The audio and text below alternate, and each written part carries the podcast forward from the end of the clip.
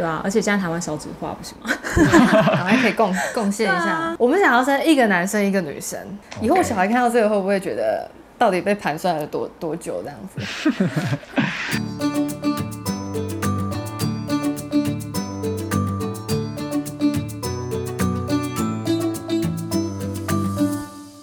女生们想生不想生都没问题，护好你的卵，才能一直睡当当。我是你的茂盛医院小王子李军医师。人工生殖法目前限制同志只能到国外借精生殖。那台湾七七网红兔女郎今天跟我们在这边一起做节目的分享，欢迎兔跟狼。Hello，我是 Hello，兔兔。狼那其实因为那时候你来茂盛医院冻卵嘛，那我会想问说，哎，怎么会来冻卵？那时候的计划是什么呢？其实我们本来就是想说要进行就是有生小孩的规划，对生小孩规划，然后其实碍于就是台湾法规，就是其实我们没有办法在在台湾植做。对，然后又加上现在疫情很尴尬，然后想说，那不然就是先把卵子冻起来，然后对。之后就是再看什么样的状况，或者是也想要了解医生的建议，然后再做下一步的行动。这样，对。那当然我们也知道，最近就是行政院又通过了。人工生殖法的补助嘛，对那这就是我们看得到吃不到的部分了。嗯，没错，真的是看得到吃不到了。不过至少你们现在把卵子冻起来之后呢，也会有比较好的一个，呃，对于未来来说也有比较好的一个保障。那像是、我在想，你们应该对借精生殖流程应该会比较有感兴趣吧？当然，对是的，就是尤其台湾不能做的情况下，嗯，那之前有查过什么样的借精生殖的流程呢？我们有一些当然是有去参考一些其他同志家庭他们的做法，那有听过有一些是自体滴精，然后有一些真的就是到国外做，对对，对，因为我之前有病人跟我分享，就是那些同志伴侣他回来的状态了。他跟我说，嗯精子好像可以选，然后我就说怎么选？因为台湾没办法选精选卵的部分嘛。他跟我说，精子是呃，他是有选国家啊、选种族，哦然后他会有说附一个金子的小时候的照片。你说什么叫精子小时候照片？就是他就是附说他以前小时候长的样子，就是说这个哦捐精的金主，然后而且还会做一个说就是，呃，他们是这样跟我讲，说还会听到他的录音档。就是说，嗯他会有个音档、哦音频，让你比较可以想象这样的人。我说，哦，这样好像还蛮不错的，至少在于你在未来对金子来说，可能你也不知道他是谁。哦，那他部分来说，我觉得其实如果你要选择精子银行，我就说那你去哪边选呢？他说他在他是在美国的了啊，但是其实这个部分我只能讲国家，因为我觉得至少美国来说，它好像相对来说法令比较严谨，这是我的是，印象的想法是这样的。对，嗯嗯嗯。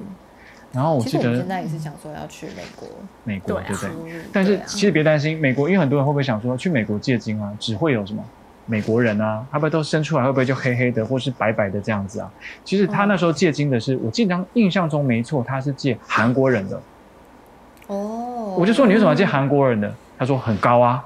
哦，我说哦好，那大概是这样，原来这样。所以这也可以提供你们做参考啦，那是一个病人的一个建议，这样子。对，那当然也会选择像亚洲人为主的精子银行，我会觉得比较好一点，这样子。费用啊哈，语言其实精子来源我刚才有大概讲过，就是说因为你你可以有很多国家都没有错，但是来说嗯像、呃比如说真的有我记得有人是去到诶是去苏俄罗斯吧。俄罗斯去做捐赠的部分也有，他们收回来就是我会觉得比较担心是法令的问题了，所以要提醒你们，就说如果要去做借精生子的考虑，因为台湾是没办法做，因为台湾其实嗯基本上借精生子在台湾是非常非常简单的事情。那但是台湾法令因为不允许的状况，所以你们只能朝国外去。所以我认为还是跟法规可能会觉得比较要保障一点，会比较安全一些。嗯，对，大概是这样。我们自己现在的打算嗯，就是对，因为法规还没过，所以我们就想说去去国外做呃试管，然后对，就其实我们已经想好大概就是去美国啦，嗯，然后对，至于选择精子的部分，应该也是我们有一些小想法。就是有一些小想法，大概也就是朝那种亚裔啊亚裔的的方向去选。哦，亚裔方向去选就对了，所以嗯不不要选那个非裔的。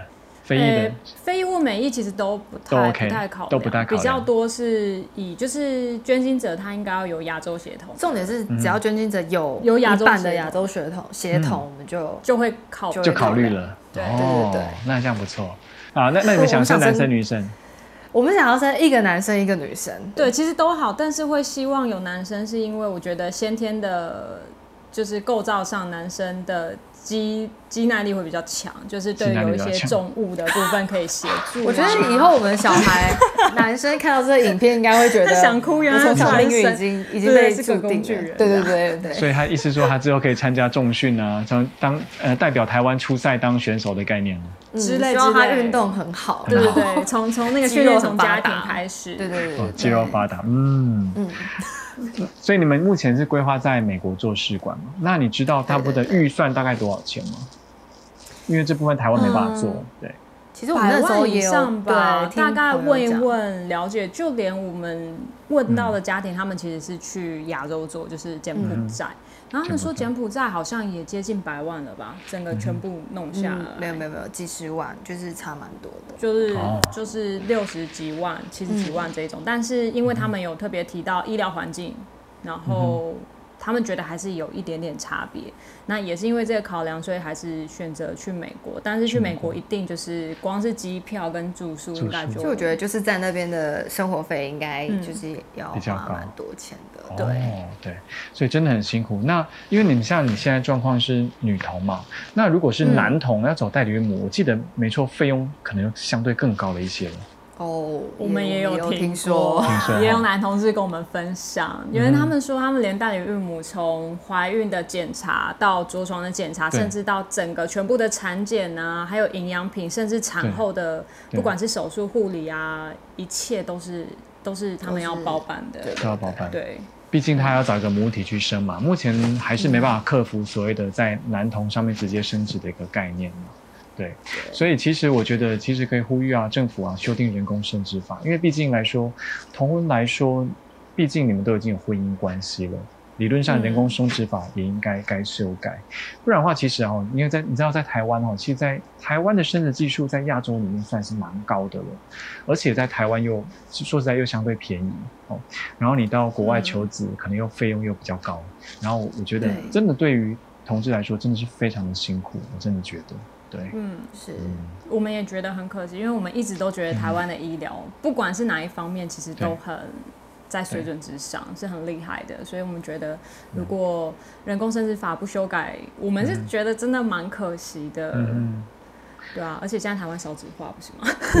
台湾可以贡贡献一对啊。下。对啊，所以说现在有人工生殖补助法嘛，可以补助那些家庭。那但是这可能是到未来，我觉得其实这也是，诶，应该说这也不是说赞同，呃。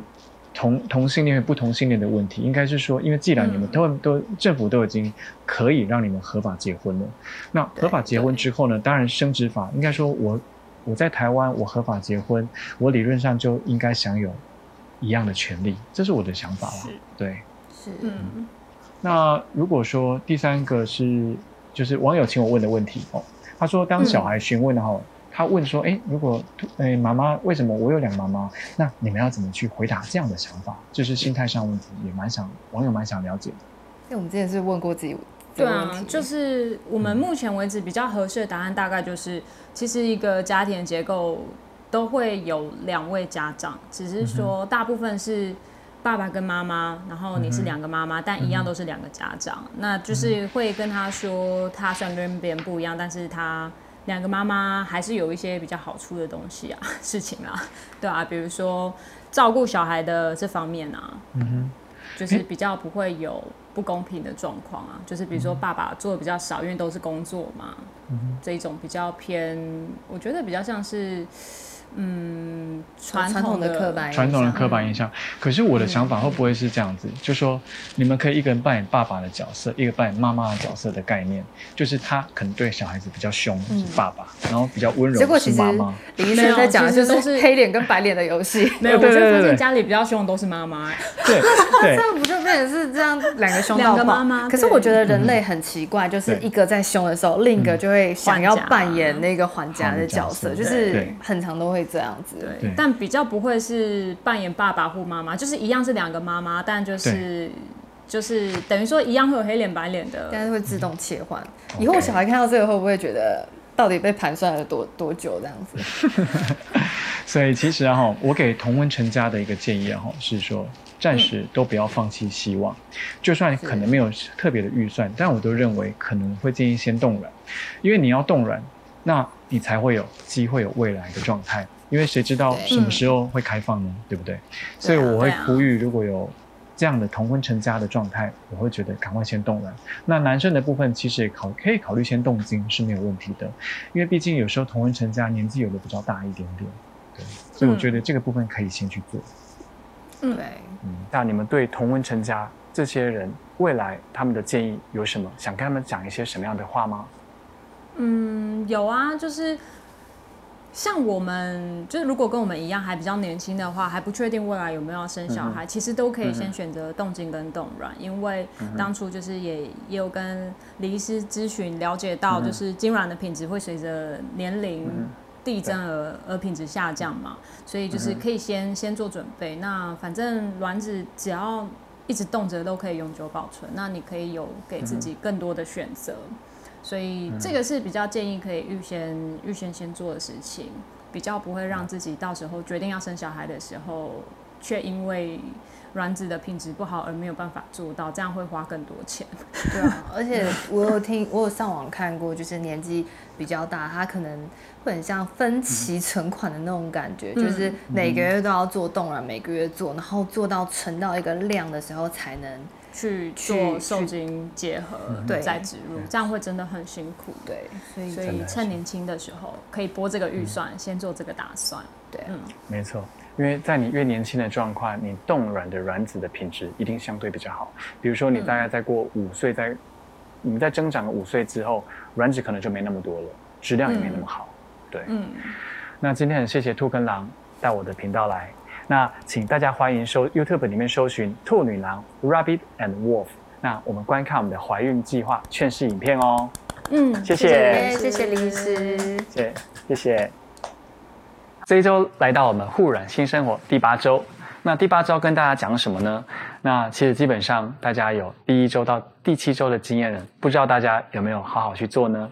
那这一周我先跟大家讲，也是讲最后的总结。这一季刚好最后一集，也是第八周的时间。那我先跟大家提及所谓的养软三宝。养软三宝，我之前可能有提到，像维他命 D 三啊、DHA 啊，还有像肌醇 Q10 等等这些部分来说，你要怎么使用，可能要跟你的医生做个讨论才会知道。大概在这几集里面跟大家分享那么多新的资讯了，那其实呢，我也希望自己把自己的身体大家先顾好，因为现在听众。我分析的结果大部分都是年轻居多，所以基本上还不是不孕的客群。但是我真的有一天希望你们不要走到我的诊间来变成不孕的这样状况。所以在年轻的时间内，你要把卵子先养好，真的非常的重要哦。这也是这一季我想带给大家的主题，叫做护卵。为什么会有护卵这两个字呢？那护卵我在网络上搜寻，只搜寻到海龟这两个字，其实并不是因为长得像海龟。而是我想像海龟一样保护着大家的卵子，像海龟一样伸出双手来护住你的卵，这就是我这一集 podcast 的一个想法。听完这八集之后，我也希望你们可以开始行动，准备好你未来孩子的家。那我也准备要来生我的第二季，那你们可以在下面许愿你们喜欢的话题及来宾，我们很快就会上线，再跟大家相聚哦。我是你的茂盛医院小王子李军医师，我们第二季再见，拜拜。